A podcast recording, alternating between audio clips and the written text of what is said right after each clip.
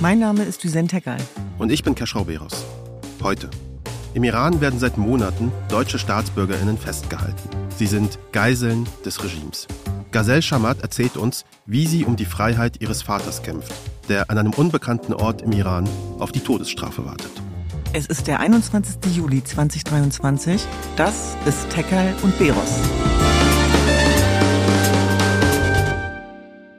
Hallo Diesen. Da sind wir wieder. Da sind wir wieder. Äh, Ja. Aufregend, die zweite Episode. Wie fühlst du dich so nach der, nach der ersten, nach unserer Premiere letzte Woche?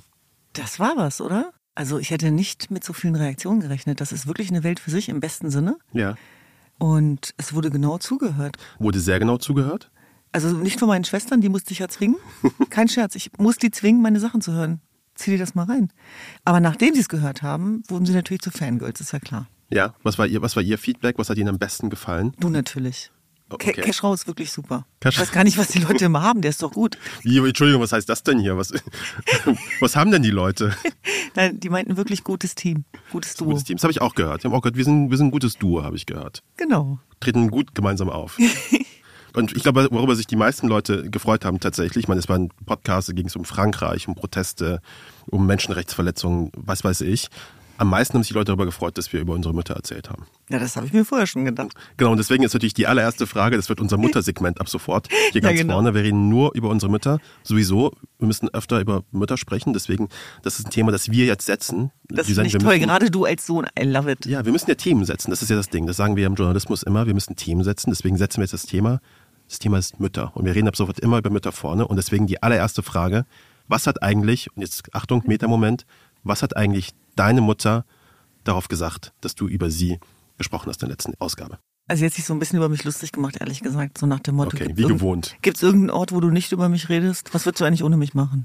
Das war so eine ganz, ja, nüchterne Aussage. Ja, du bist auch, ihr seid auch wirklich gnadenlos mit eurer Mutter, ne? Also wenn sie mal hier in, in Berlin ist, äh, ich sehe sofort Instagram, Kamera Ja, drauf. das bin aber nicht ich, das ist Thülin. Thülin macht das, stimmt. Aha, Thülin, deine genau. Schwester, die macht das, die Ja. macht das sehr gerne und dann teilt ihr das, wie sie da so gemeinsam, das sieht auch immer so süß aus, wie die beiden Mutter und Vater zusammen immer auf euch zukommen und ihr habt schon die Kamera draußen. Das nennt man Liebe.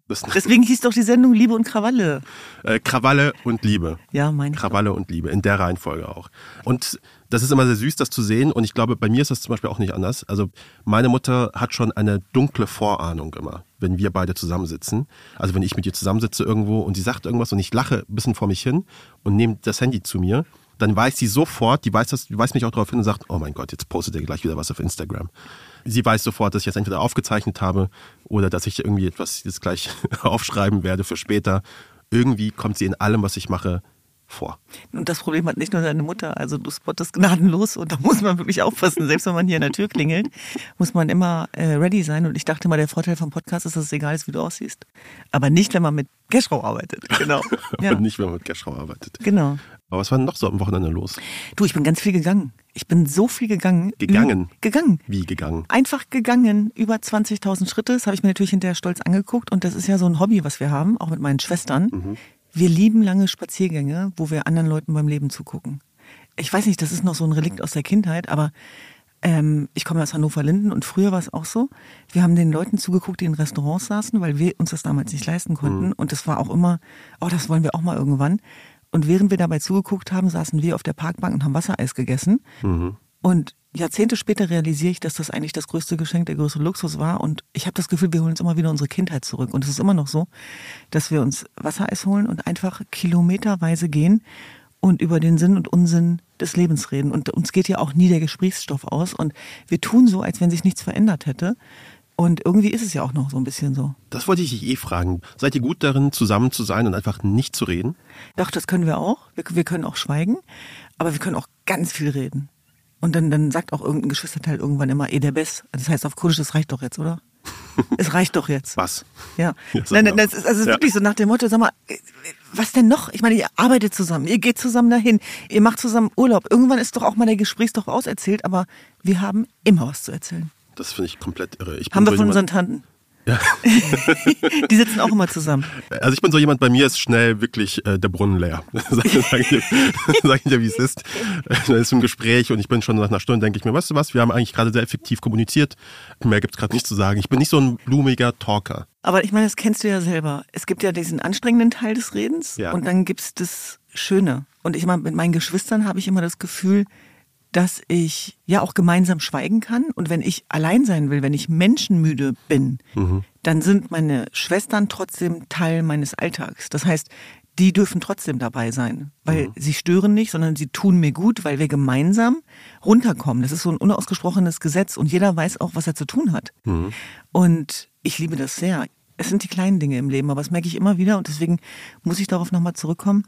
Diese Spaziergänge am Wochenende oder manchmal auch abends, wenn man einen stressigen Tag hatte, wenn man die Zeit hat. Ne? Ich Ja. rede jetzt hier auch wirklich von einem Luxus, wenn man wirklich Tage hat, wo man das machen darf, Mhm. dann finde ich nichts schöner, als die Dinge auf sich zukommen zu lassen und ja, auch Dinge zu entdecken und ich finde auch zum Verweilen, zum Langweilen, zum Träumen sind Spaziergänge wunderschön. Das ist sehr schön. Es gibt ja auch dieses sehr schöne Wort des Flanierens.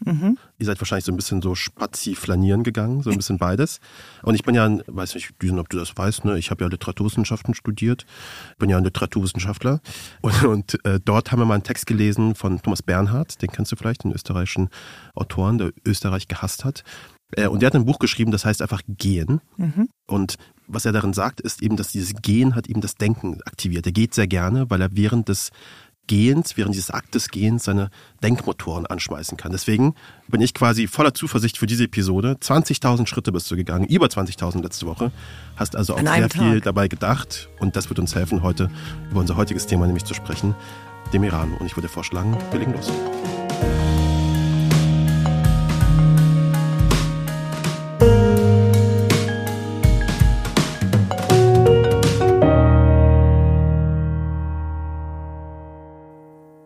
Düsen, wir wollen uns in dieser Episode ja mit dem Iran beschäftigen, vor allem mit den dort festgehaltenen deutschen StaatsbürgerInnen. Einer dieser Gefangenen heißt Jamshid Shamat, ein deutscher Unternehmer, der vom iranischen Geheimdienst entführt worden ist, als er während einer Geschäftsreise in Dubai Halt machen wollte. Wann ist das etwa passiert? Du hast es ja, glaube ich, von Anfang an mitverfolgt, diesen Fall. Was ist da los? Ja, wir haben den Fall tatsächlich verfolgt, weil wir mit Gazelle befreundet sind und aufgewachsen sind. Gazelle war die Freundin meiner kleinen Schwester. Ach, tatsächlich? Ja, wir kennen uns aus Hannover. Gazelle ist die Tochter, Tochter von, von äh, Jamshid Sharmat, die wie eine Löwin für ihren Vater kämpft. Und das Thema der Geiseldiplomatie und der deutschen Staatsbürger, das sind keine deutsch-iranischen Staatsbürger, das sind deutsche Staatsbürger, das ist ganz, ganz wichtig, denn der Umgang mit ihnen weist darauf hin, dass Unterschiede gemacht werden. Darauf kommen wir später nochmal zu Nee, vielleicht kann kannst du Genau. direkt erzählen. Also, Deutsch ist- und Deutsch-Iranisch, das ist ja quasi auch für das iranische Regime wichtige Unterscheidung. Genau, genau. Warum Das ist eigentlich? das Wording des äh, Regimes, weil sie natürlich ihre Staatsbürger nicht aus der Staatsbürgerschaft entlassen. Mhm. Das heißt, die Iraner, egal wo sie weltweit sind, werden diese iranische Staatsbürgerschaft niemals los. Und Mhm. das wird natürlich zum Riesenproblem in dem Moment, wo die Geiseldiplomatie greift und Menschen wie Jamshid Sharmat, aber auch Nahi Tagavi Mhm. als Faustpfand eingesetzt werden wegen ihrer Staatsbürgerschaft. Mhm. Und deswegen muss man da auch im Wording aufpassen. Und ich weiß, dass das Gazelle persönlich auch sehr, sehr wichtig ist. Mhm. Vielleicht vorneweg kann man gleich direkt sagen, wir haben es ja auch ganz vorne im Podcast gesagt, eine Ankündigung, nämlich, dass die iranischen Gerichte Jamshid Shamat zu Tode verurteilt haben. Du und ich haben mit seiner Tochter gesprochen, mit Gazelle. Sie lebt gerade in Los Angeles. Es war also recht äh, spät für uns, sehr früh für sie. Und sie hat uns erzählt, wie sie überhaupt von der Entführung erfahren hat. Den Tag werde ich niemals vergessen. Das war mitten in der Pandemie, im August äh, 2020. Ich arbeite hier in der Intensivstation als Krankenschwester. Das war der erste Tag, an dem ich sozusagen oft bekommen hatte, nicht zur Arbeit gegangen bin und dachte, ich mache mir einen schönen Tag. Und dann wurde ich von Familienangehörigen angerufen. Die haben mir gesagt, die haben deinen Papa. Äh, Es war ein Albtraum für mich überhaupt in der Pandemie zu arbeiten, weil ich hochschwanger war, fünf Monate schwanger und Angst hatte, dass ich Corona bekomme und mein Kind verliere. Aber du musst dir vorstellen, du wachst aus diesem Albtraum auf und bist in einem schlimmeren Albtraum. Und damit ändert sich ja ihr Leben schlagartig, oder? Ich glaube, das ist das Schlimmste, was man sich vorstellen kann. Stell dir vor, dein Vater macht sich auf zu einer Dienstreise, kehrt nie wieder zurück und das nächste, was du erfährst, ist, dass er in einem Foltergefängnis sitzt im Iran und Gazelle hat natürlich sofort gespürt, was das heißt. Und es war klar, dass der zu Tode verurteilt werden wird.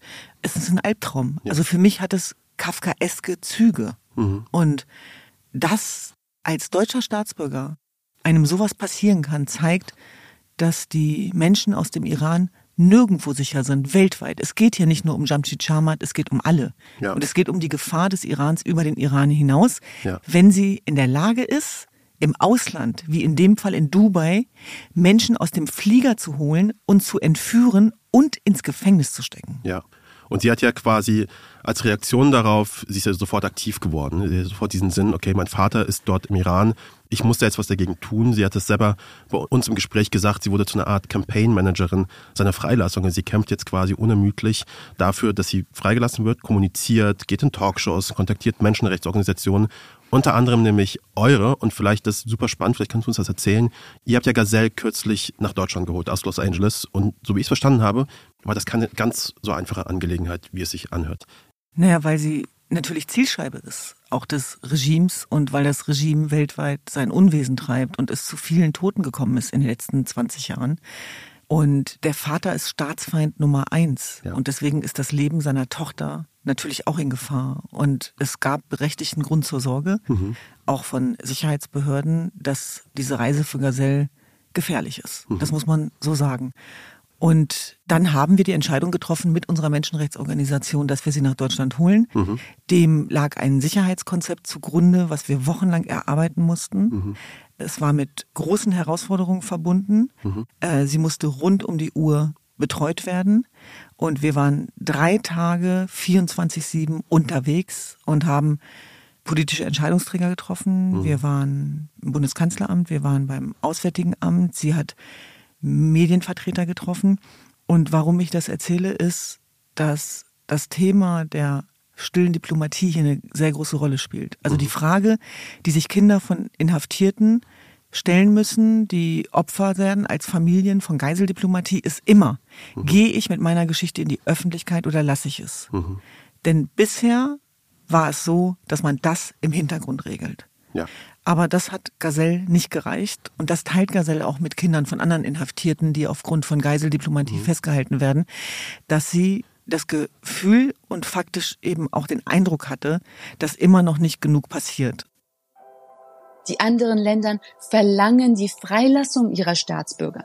Ich habe immer noch in diesen drei Jahren nicht gesehen, dass unser Bundeskanzler, unsere Außenministerin die Freilassung der deutschen Geiseln äh, beantragt. Sie sagen zwar, die, das Urteil ist, äh, ist schlecht und äh, das war ein, äh, ein schlimmer Prozess und er müsste einen äh, fairen Prozess bekommen. Sowas gibt es nicht im Iran.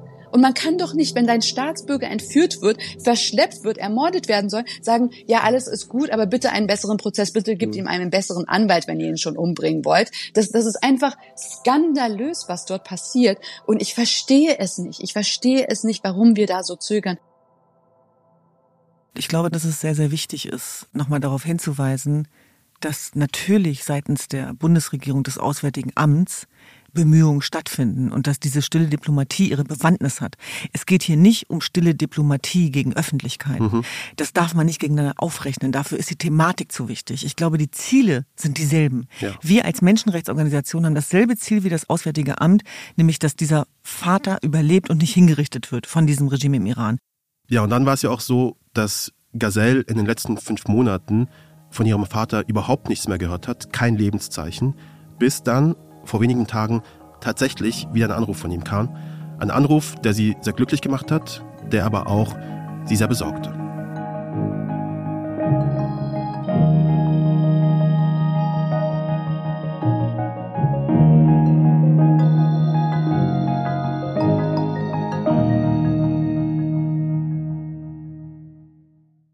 Ja, und bevor wir über diesen Anruf sprechen, Düsen, du hast ja von Anfang an beobachtet, was im Iran passiert ist. Hast mit sehr vielen Menschen gesprochen, bist ja auch wahnsinnig viel unterwegs, mit vielen Betroffenen. Hol uns doch vielleicht kurz ab. Ich glaube, wir müssen da uns das mal kurz wieder in Erinnerung rufen. Was ist da eigentlich genau passiert? Warum sprechen wir überhaupt über den Iran? In zwei Monaten wird es genau ein Jahr her sein, dass mhm. Gina Massa Amini tot ist. Und Gina Massa Amini, wir erinnern uns, mhm. am 13. September wurde die 22-jährige Kurdin Gina Amini von der sogenannten Sittenpolizei verhaftet, wegen eines angeblich nicht korrekt getragenen Kopftuches. Mhm. Auf der Wache der Einheit brach sie dann zusammen. Mhm. Es gibt Bilder von Überwachungsvideos, die das dokumentieren. Ja. Augenzeugen berichten, sie habe bei der Verhaftung schwere Schläge auf den Kopf erhalten. Sie wurde also stark verprügelt, so dass sie ein paar Tage später im Krankenhaus ihren schweren Kopfverletzungen erlag. Mhm. Und das hat für eine landesweite Welle der Straßenproteste gesorgt, die mhm. zuerst in den kurdischen Provinzen begann, nach der Beerdigung mhm. von Gina Massa Amini in Saches und die sich dann übertrug. Mhm. Und das Besondere daran war, es war nicht das erste Mal, dass das Regime Frauen ermordet mhm. oder verhaftet oder dass Kurden und Kurdinnen zu Tode kommen. Aber es war das erste Mal, dass das Land aufbegehrt hat, von Teheran bis Sahadan nach Kurdistan und gesagt hat, wir sind alle Gina Massa Amini. Mhm. Und zwar nicht nur die Frauen, nicht nur die Frauen, sondern auch die Männer. Und es ist nach den Protesten in Belarus gegen Lukaschenko die weltweit größte und lauteste feministische Bewegung für Menschenrechte. Mhm. Und überall im Land gingen dann die Menschen auf die Straßen. Es verbreitete sich wie ein Lauffeuer. Und ich kann mich heute wie gestern daran erinnern, weil wir mit Havar Help von Tag 1 der Revolution im Iran an der Seite der Zivilbevölkerung gestanden haben. Und ich kann mich an die Anrufe erinnern, wo es hieß, ihr macht das Thema größer als es ist. Mhm. Das ist keine Revolution. Das hat sich in drei Tagen wieder erledigt. Es hat sich in fünf Tagen wieder erledigt. Und jetzt sind wir im zehnten Monat und es geht immer noch weiter. Ja, aber jetzt so im zehnten Monat hast du gerade gesagt, also schon ein paar Monate jetzt, nachdem wir das so groß in den Medien hatten und wir alle von Revolution auch gesprochen haben und dann gesagt, nee, es ist keine Revolution. Würdest du sagen, es war eine Revolution, ist weiter eine Revolution? Es ist eine Revolution. Eine Revolution ist, wenn die da oben nicht mehr können und die da unten nicht mehr wollen. Mhm. Das ist eine Definition von Revolution. Mhm. Das einzige Mittel, auf das dieses Regime setzt, ist Eskalation, Gewalt und Mord. Mhm. Und die Tatsache, dass die Menschen bereit sind, ihr Leben aufs Spiel zu setzen, mhm für etwas, was größer ist als ihr Leben, ist ein Wesenszug einer Revolution. Alleine mit der strikten Weigerung, das Kopftuch zu tragen, obwohl es die Kopftuchpflicht gibt. Jeden Morgen, wenn eine Frau im Iran sich dazu entschließt, das Kopftuch nicht aufzusetzen, wohlwissentlich, dass sie dafür umgebracht werden könnte, ist das ein Akt einer Emanzipation und damit eine Revolution. Mhm. Und das muss man sich deswegen vergegenwärtigen, weil Gina Massa Amini genau deswegen umgebracht worden ist. Und die sogenannte äh, Sittenpolizei, die jetzt wieder verschärft patrouilliert, die war ja nie weg, ja. die möchte natürlich genau das jetzt eben auch konfrontieren. Und mhm. dafür werden Hightech-Kameras eingesetzt. Also das muss man sich mal vergegenwärtigen, wie pervers dieses System und wie perfide mhm. das funktioniert. Es werden Hightech-Kameras eingesetzt, um diesen, um diese Kopftuchpflicht durchzusetzen. Die Frauen kriegen SMSen beispielsweise. Sie werden weiterhin drangsaliert. Das ist etwas, was Sie nicht anders kennen. Das passiert so in den letzten 44 Jahren. Mhm. Aber sie sind nicht mehr bereit. Und was ich hier bemerkenswert finde, ist auch die Rolle der Männer die sich dem anschließen. Das aktuellste Beispiel, was wir haben, ist der Schauspieler Mohamed Sadeghi, der vor wenigen Tagen in einem Video angeprangert hat, das viral ging, dass die strikte Handhabe des Kleiderzwangs nicht in Ordnung ist. Und er hat die Sittenpolizei verurteilt mit klaren Worten. Während er das macht, Während eines Instagram-Live-Videos erscheint ein Verhaftungskommando an seiner Tür, klopft an, wir sehen das alles, wir sind Zeugen davon, mhm. verschafft sich gewaltsam Zugang in seine Wohnung und er streamt das und nimmt ihn mit. Ja. Das war so ein krasser Moment. Und wir haben ja auch Videos gesehen, ich erinnere mich noch in der Zeit, äh, ganz viele Frauen haben das gepostet aus dem Iran, wie sie in der Öffentlichkeit auch angegangen werden von Männern, wenn sie dieses Kopftuch nicht tragen. Und sie haben diese Videos gezeigt, wie sie lauthals sich gegen diese Männer auch gewehrt haben, was ja auch schon ein sehr starkes Zeichen ist, nämlich zu sagen, ich nehme das nicht mal in der Öffentlichkeit, ich akzeptiere das nicht mehr, dass ich in der Öffentlichkeit von einem Mann irgendwie zurechtgewiesen werde, dass ich mich nicht äh, anständig kleide. Und da ist auch was Interessantes passiert. Sie wurden von Männern auch verteidigt. Ja. Das heißt, auch die Männer sagen, wir sind es leid, dass ihr unsere Schwestern, mhm. Frauen, Mütter und Töchter so drangsaliert. Ihr drangsaliert uns damit mit. Ja, und der Grund, warum wir, um nochmal kurz zu Gazelle zurückzukommen, der Grund, warum wir von diesen Protesten jetzt auch sprechen, warum wir es erzählen, ist nicht nur, um das kurz in Erinnerung zu rufen, weil das ganz gerne vergessen wird, sondern weil diese Proteste, bei dieser Revolution, wo du sie gerade genannt hast, weil sie wichtig war für Menschen wie Gazelle und ihrem versteppten Vater als die Revolution angefangen hat und alle berichtet haben, dann konnte ich erstmal verschnaufen. Das waren die ersten drei Monate, wo ich ruhiger sein konnte, weil alle Augen auf dem Iran waren.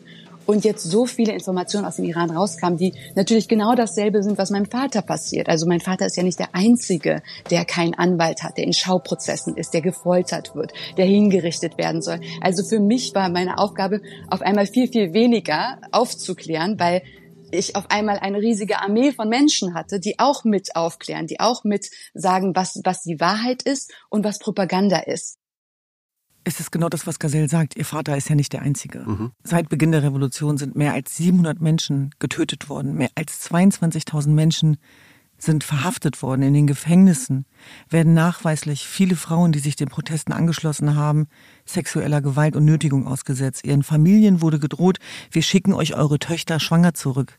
Die mhm. Kinder haben Pillen gefordert. Also einmal, um das zu konkretisieren.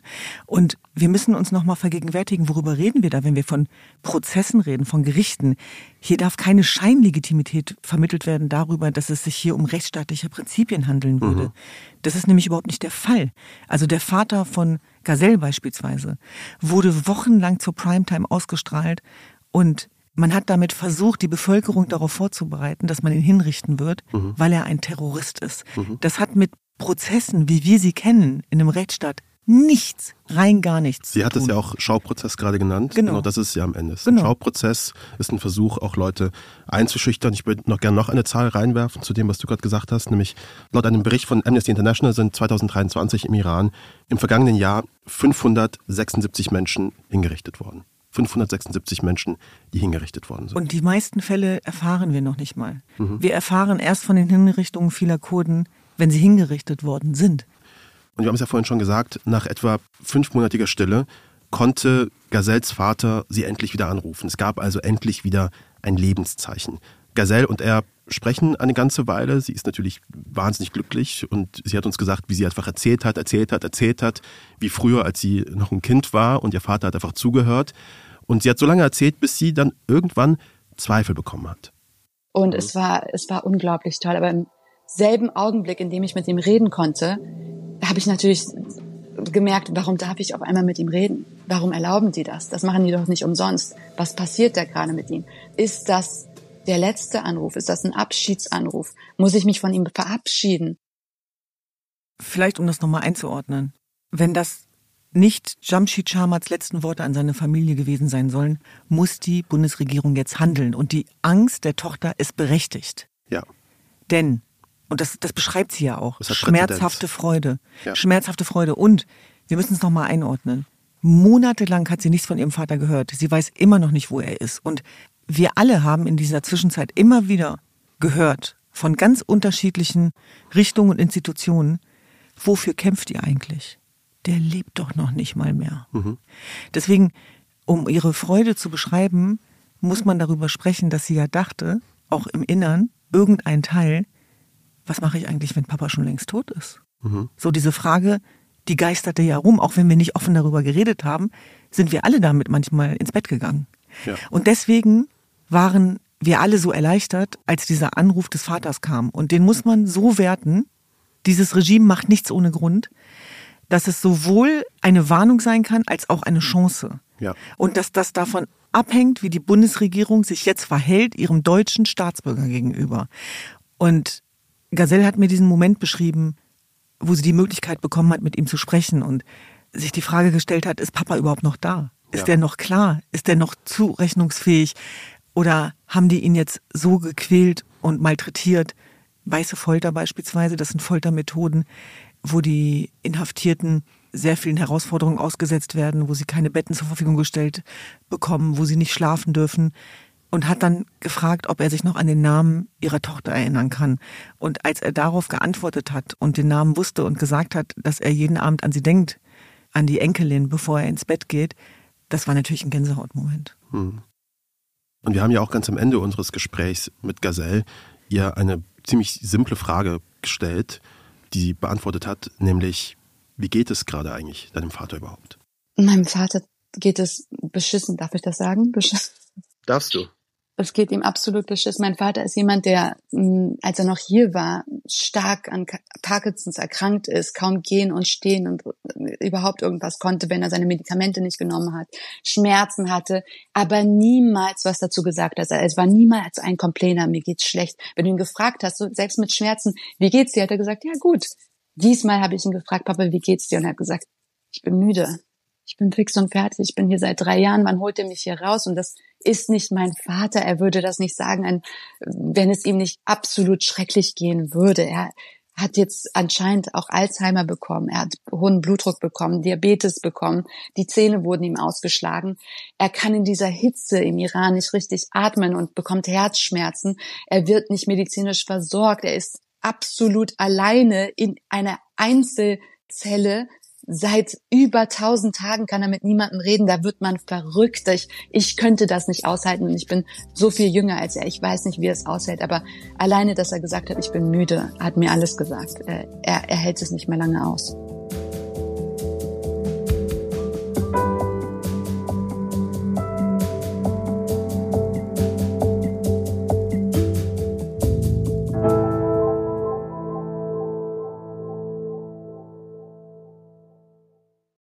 Lass uns mal vielleicht anschauen, was das iranische Regime überhaupt dazu antreibt, Geiseln zu nehmen und einen Überblick verschaffen, wie die deutsche Politik zu solchen Inhaftierungen steht und was sie auch konkret tut. Wir haben es ja im ersten Teil hier und da angesprochen. Denn im Zuge dieser willkürlichen Verhaftungen von sogenannten DoppelstaatlerInnen wird ja auch ein Begriff in politischen und aktivistischen Kreisen immer wieder laut. Wir haben es vorhin auch kurz gesagt, nämlich Geiseldiplomatie. Aber was ist das eigentlich? Was ist eigentlich Geiseldiplomatie?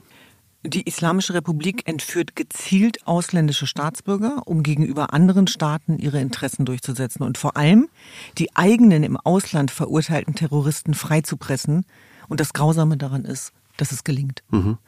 Und um es nochmal zu übersetzen, deutsche Staatsbürger werden als Faustpfand eingesetzt. Ja. Und genauso ist es auch im Fall der deutschen Staatsbürgerin Nahi Tagavi mhm. und mit ihrer Tochter Mariam Klaren haben wir auch gesprochen, die genauso wie Gazelle für die Freilassung ihrer Mutter und alle Inhaftierten im Iran kämpft. Nahid Tagavi ist eine 67-jährige deutsche Architektin. Sie ist im Oktober 2020 festgenommen worden, nachdem sie sich eben jahrelang für Menschenrechte und eben besonders für Frauenrechte sowie Meinungsfreiheit im Iran eingesetzt hat. Und seit dieser Festnahme sitzt sie im Foltergefängnis Evin und wartet auf ihre Freilassung. Evin ist ja auch wahrscheinlich einer der bekanntesten und berüchtigsten Gefängnisse im Iran, Foltergefängnisse im Iran, in der vorrangig Journalisten, Künstler, politische Aktivisten inhaftiert und gefoltert werden und wird deswegen oft auch sarkastisch Evin-Universität genannt. Und in diesem Gefängnis sitzt eben die Mutter von Mariam Klaren, mit der wir gesprochen haben, und sie hat uns ihre Situation mit der Geiseldiplomatie folgendermaßen erklärt doppelte Staatsbürgerinnen oder ausländische Staatsbürgerinnen werden willkürlich inhaftiert und werden dann als Faustpfand, als sogenannte Verhandlungsmasse in Gesprächen mit dem zweiten Land, in unserem Fall Deutschland, eingesetzt. Das heißt, die Islamische Republik Iran sieht diese Person als iranische Staatsbürger, verhaftet sie, sie bekommen keinen konsularischen Zugang, sie werden als iranische Staatsbürger gesehen. Auf der anderen Seite sieht sie sie sehr wohl als deutsche Staatsbürgerin oder in anderen Fällen ausländische Staatsbürger, weil sie diese Personen dann in Verhandlungen einsetzen für wirtschaftliche Beziehungen, um Gelder frei zu erpressen, sehr, sehr oft im Bereich Gefangenenaustausch. Und es geht schon lange nicht mehr um die Aktivitäten meiner Mutter, sondern jetzt geht es nur noch darum, Deutschland zu erpressen. Das ist keine Kritik ausschließlich an der aktuellen Bundesregierung. Mhm. Es geht um die letzten 44 Jahre. Ja. Also der Umgang mit dem Iran hat ja schon vorher stattgefunden. Und auch da wurde ja auf die Menschenrechte gepfiffen. Das kann man nicht anders sagen. Was mir im Zusammenhang mit dem Iran fehlt, ist die Sensibilisierung dafür, dass das, was im Iran passiert, nicht nur die Menschen aus dem Iran betrifft, sondern uns alle. Dass der Iran eine weltweite Gefahr ist, genauer gesagt dieses Regime selbstverständlich und nicht die Zivilgesellschaft. Und dass die Menschen, die dort auf die Straße gehen, für weltweite Frauen- und Menschenrechte kämpfen, dass der Jinjian Azadi-Effekt international ist, dass dort für universalistische Freiheitsrechte gekämpft wird, auf denen das Friedensprojekt in Anführungsstrichen Europa basiert. Aber wir vergessen zu oft, dass das auch auf Kriegsasche gebaut ist. Also wir haben eine Mitverantwortung. Und wenn der Vernichtungskrieg in der Ukraine nicht ausreicht zu realisieren, dass die Sicherheitsarchitektur der Vergangenheit gerade zusammenbricht und wir neue Handlungsspielräume gemeinsam erarbeiten müssen, dann weiß ich auch nicht weiter. Und da muss ich tatsächlich sagen, bin ich dankbar, dass die Bundesregierung, genauer gesagt das Auswärtige Amt, eine Resolution ins Leben gerufen hat wegen den Menschenrechtsverbrechen im Iran, mhm. eine Fact-Finding-Mission eingesetzt hat, aber es reicht noch nicht. Und wir möchten, dass dieser Weg weiter verfolgt wird und wir verlangen die Listung der Revolutionsgarden, die als Erfüllungsgehilfen des Irans weltweit ihr Unwesen treiben. Und solange wir noch weiter Geschäfte machen, müssen wir aufhören, über Menschenrechte zu sprechen. Was diese Verhandlungen und diese Diplomatie, diese stille Diplomatie auch angeht, ist ein schmaler Grad. Und ich glaube, da kann man sich viel austauschen, was ist richtig und was ist falsch, wer kommt vor allem frei, was wird da eigentlich ausgetauscht, wer wird ausgetauscht mit wem.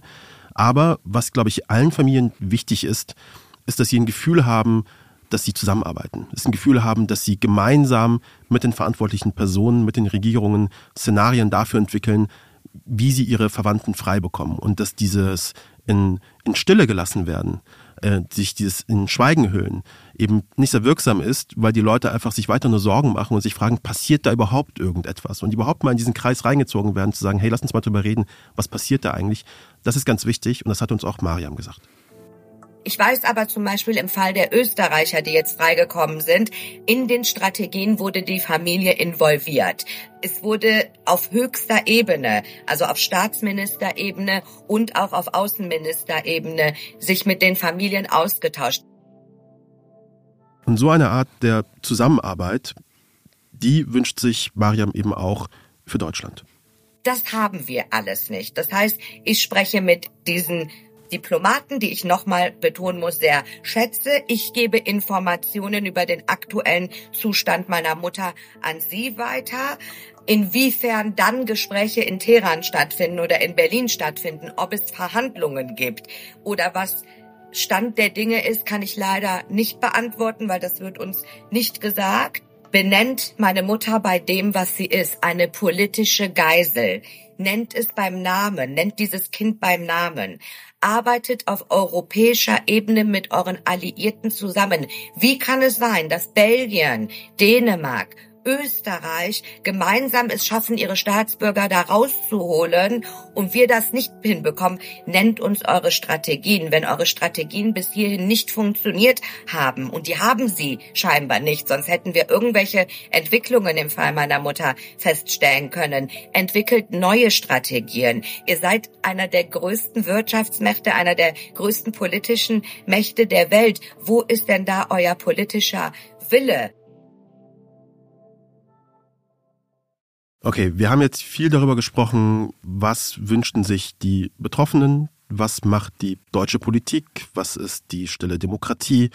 Nun habe ich ja stille Diplomatie oder oder die stille Diplomatie, das schneiden wir nicht raus, das heißt mir genauso drin.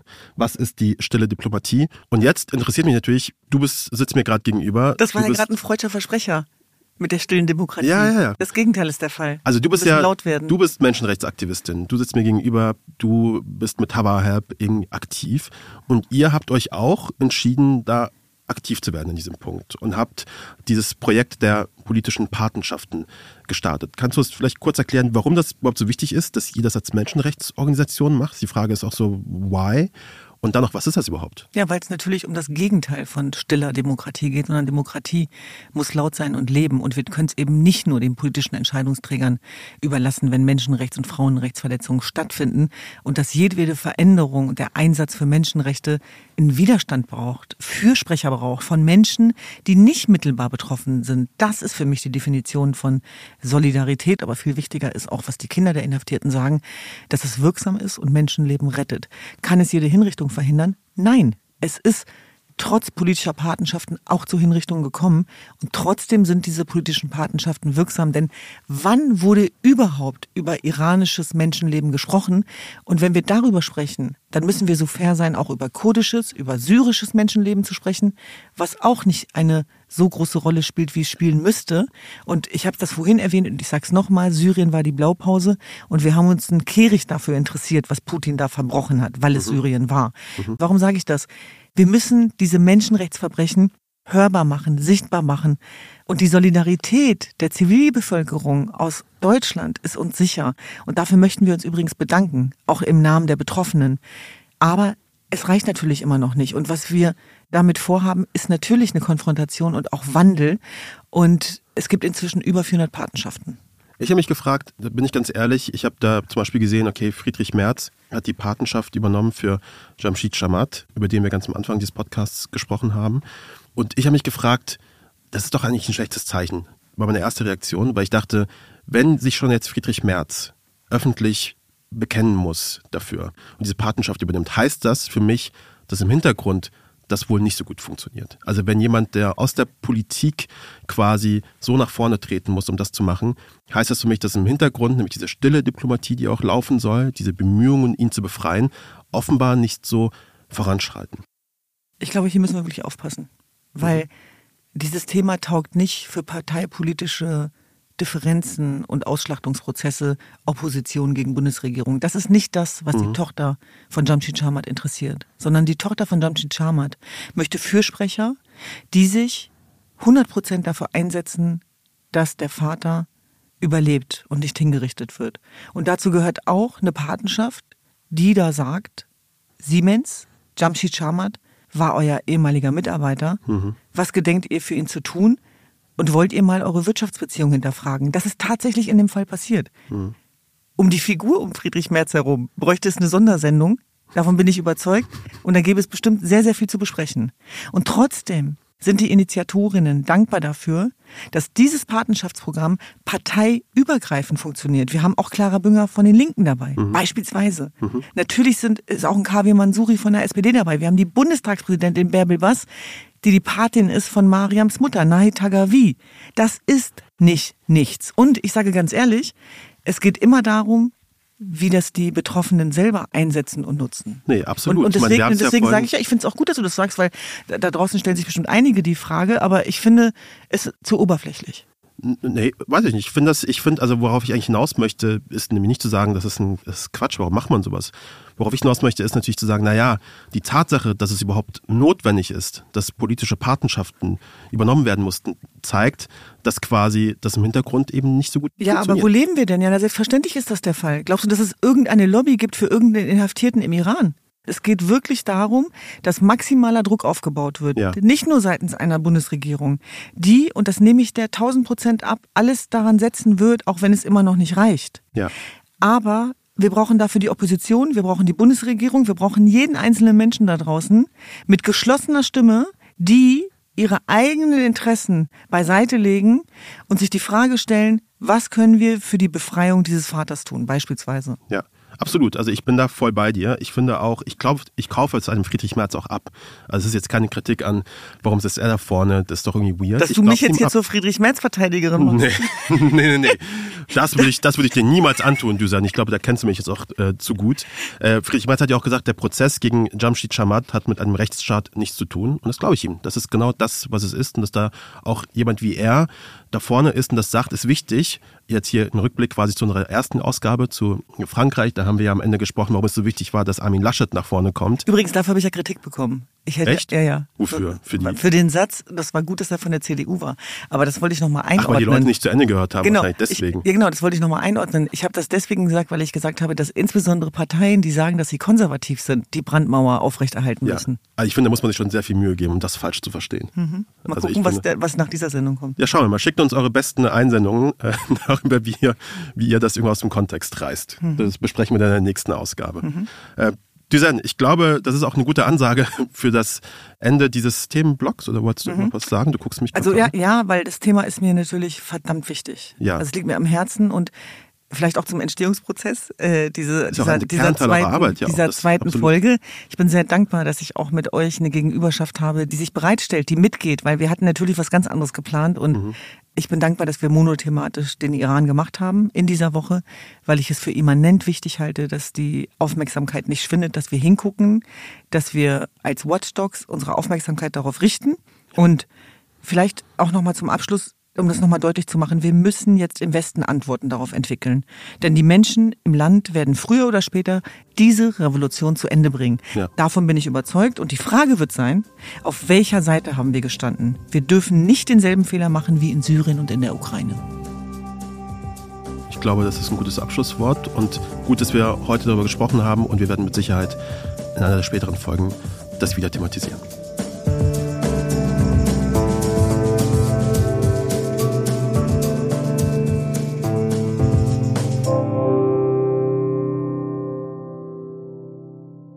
Keschrau, Diesen, fang an. wir sind, ey, fang du an, haben wir gesagt.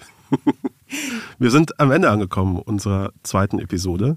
Ich bin noch ziemlich bewegt davon. Ich glaube, das war ein, das war ein, das war ein schönes Gespräch. Wirklich froh darüber, dass wir das gemacht haben. Wir wollten ja eigentlich, um ein bisschen die Leute behind the scenes mitzunehmen, ne?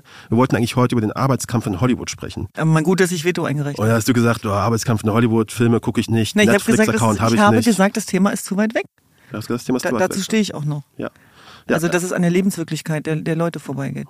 Und jetzt könnten mal einige sagen, was habe ich denn mit dem Iran zu tun? Ich glaube, dass uns das mehr betrifft, als vielen bewusst war. Und vielleicht wird das nach dieser Folge Ich klar. bin ja der Meinung, und ich werde dich dann auch überzeugen, dass auch Hollywood sehr viel mit unserer Lebensfähigkeit zu tun hat, weil wir alle Filme schauen. Und weil all diese Filme und Serien, die uns unsere Freizeiten, unsere Pandemie quasi über den Irrsinn quasi hinweg begleitet haben, gerade alle on hold sind. Und das sind Leute, ganz normale Arbeiter wie du und ich. Die meisten sind keine Millionäre, die da arbeiten.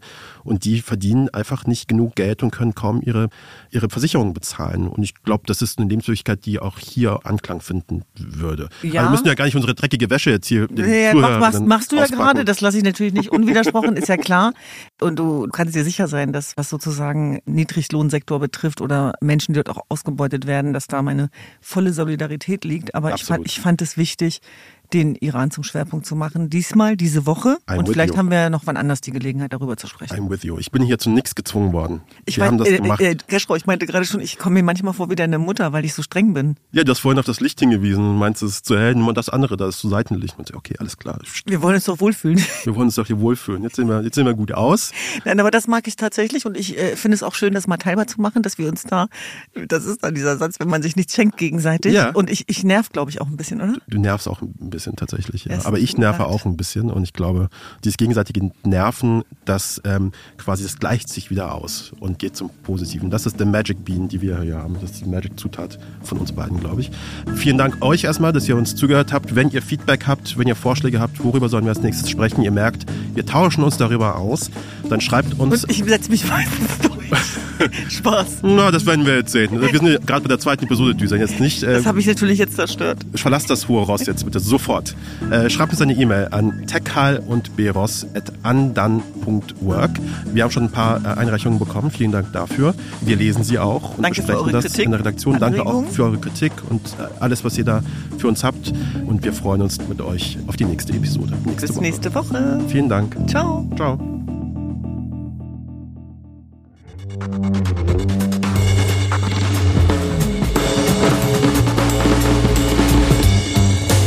Tekal und Beros ist ein Andan Original mit Duzen Tekal und mir, Keschrau Beros. Redaktion Paula Cornelius, Georg Schmidtmann und Patrick Stegemann. Technische Produktion und Sounddesign Henk Heuer und Marta Gerosa. Titelmusik Jakob Ilja mit Originalmusik von Benjamin Drees. Cover von Ram Studio. Unsere Executive Producer sind Patrick Stegemann und ich, Keschrau Beros. Falls euch diese Episode gefallen hat, freuen wir uns, wenn ihr uns weiterempfehlt und den Kanal abonniert. Für weitere Informationen zu unseren WerbepartnerInnen schaut bitte in die Show Notes. Danke fürs Zuhören und bis zum nächsten Mal.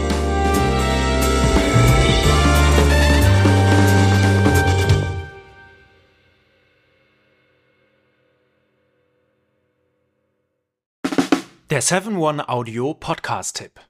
Mein Name ist Paul Ripke und heute geht es um den Podcast AWFNR. Alle Wege führen nach Ruhm. Der Paul Ripke Podcast, das ist ein Gesprächspodcast für seichte Unterhaltung. Also du lauschst zwei Menschen, manchmal auch drei, bei einem Telefonat oder einem Gespräch dabei zu, wie sie darüber labern, was in ihrer letzten Zeit so abging. Bei AWFNR rufe ich Leute aus meinem Telefonbuch, interessante Freundinnen aus aller Welt an. Neben Poldi, Lola Weipert, Bowser kommen hier auch regelmäßig Chrissy Martin und Caro Kauer zu Wort. Oder eben auch Menschen, Menschen, die einfach mich begeistert haben. Jonas Deichmann war da, Jan Ulrich, mit dem habe ich gesprochen. Und grundlegend weiß ich nicht ganz genau, was da in der Zukunft passiert, aber ich rufe Leute an, die ich in der Woche vielleicht auch mal kennengelernt habe und die mich inspiriert haben, um vielleicht euch da draußen auch ein ganz klein bisschen zu inspirieren. Jedes Gespräch überrascht zumindest mich jedes Mal aufs Neue und manchmal kommt sogar dabei raus, dass ich danach mich für ein Praktikum bei Big FM bewerbe und vielleicht sogar das eine oder andere berufliche Erfolgserlebnis feiern darf. Danke, Lola dafür. Schon mal. Also jeden Dienstag um 16.20 Uhr deutscher Zeit, 420 und so, gibt's eine neue Folge AWFNR. Und wenn du die nicht verpassen willst, dann abonniere jetzt den Podcast auf dem Podcast-Player deines Vertrauens. Viel Spaß beim Hören von Alle Wege führen nach Ruhm.